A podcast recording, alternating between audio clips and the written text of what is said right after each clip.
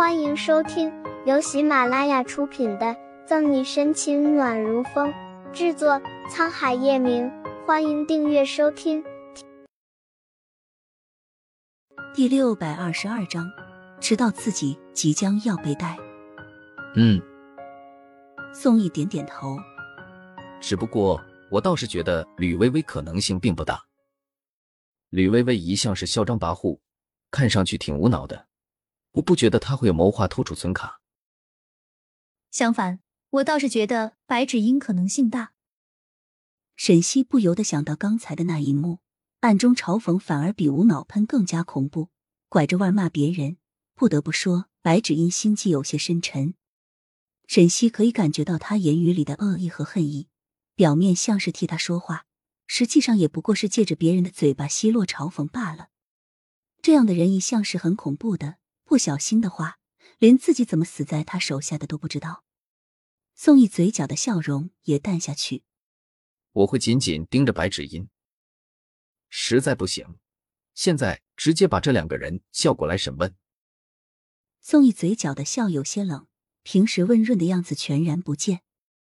宋毅此时已经顾不上白芷音是他大学同学的情分，他只想快点找到储存卡，还沈西清白。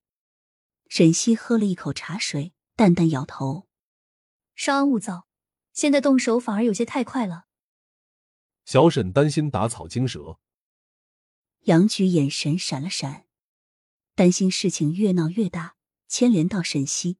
杨局从另一个方面来说，也赞成宋义审问白芷英和吕薇薇的想法。嗯，沈西点点头，秀丽的脸上浮起狡黠。我来的时候其实已经盘算过了，也想到了一个我认为可行的计划。若事情真的在这二人所为，应该能揪出来。放手去做吧，我相信你。杨局不多问，欣慰的冲沈西笑笑，心里感慨万千。这几年，小沈的确成长了许多，希望他爸爸在天有灵，能够让他平安度过这一劫。小西，不管你做什么，我都会与你站在一起。宋毅也鼓励道，温润的安慰让沈西心里暖烘烘的。阿姨，杨局，谢谢你们。沈西发自内心的感谢，这次的事不小。若是不能安全的找回储存卡，那他即将面临的就是刑事判决。要谢就等事情水落石出后再谢。先说说你的计划如何？第一步也应该让我们知晓吧。见沈西状态还算好，杨局也稍稍放下心。当然，沈西勾唇而笑。而且这第一步还需要杨局你帮忙呢。我的第一步，沈西声音轻了下去。杨局和宋毅微微凑过来，以便与能听清。就要请杨局，你先假装遣散反恐特战队了。沈西轻声说道，点点眸光在美丽的眸子里熠熠发光，灵动的样子睿智美丽。杨局有些疑惑，对上了沈西的眸子，虽还是不懂，但也释然的点头。事到如今，那就这么做吧。洛副厅长那边，我去说。杨局叹息，沈西有点愧疚的抿了抿唇。杨局放心，我会尽快调查清楚事情真相的。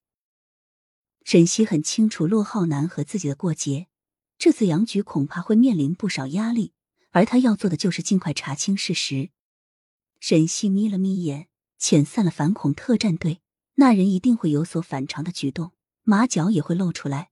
到时候也能水落石出，看看是谁偷了储存卡。可是事情过了两天，还没有任何头绪，而国家安全局很快便得知储存卡丢失一事。储存卡关乎重大，里面保存关于 Junior 组织的资料，可以说是他们费尽心血收集整理的。而且储存卡里的资料一旦泄露的话，必将造成巨大的损失。于是，国家安全局立刻下令把嫌疑人沈西逮捕，进行下一步的调查。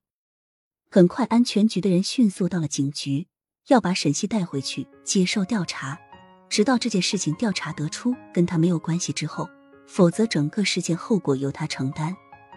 沈西面色如常，即使是知道自己即将要被逮捕，也没有任何慌张。他平静的看着安全局的人进来。走到他的面前。本集结束了，不要走开，精彩马上回来。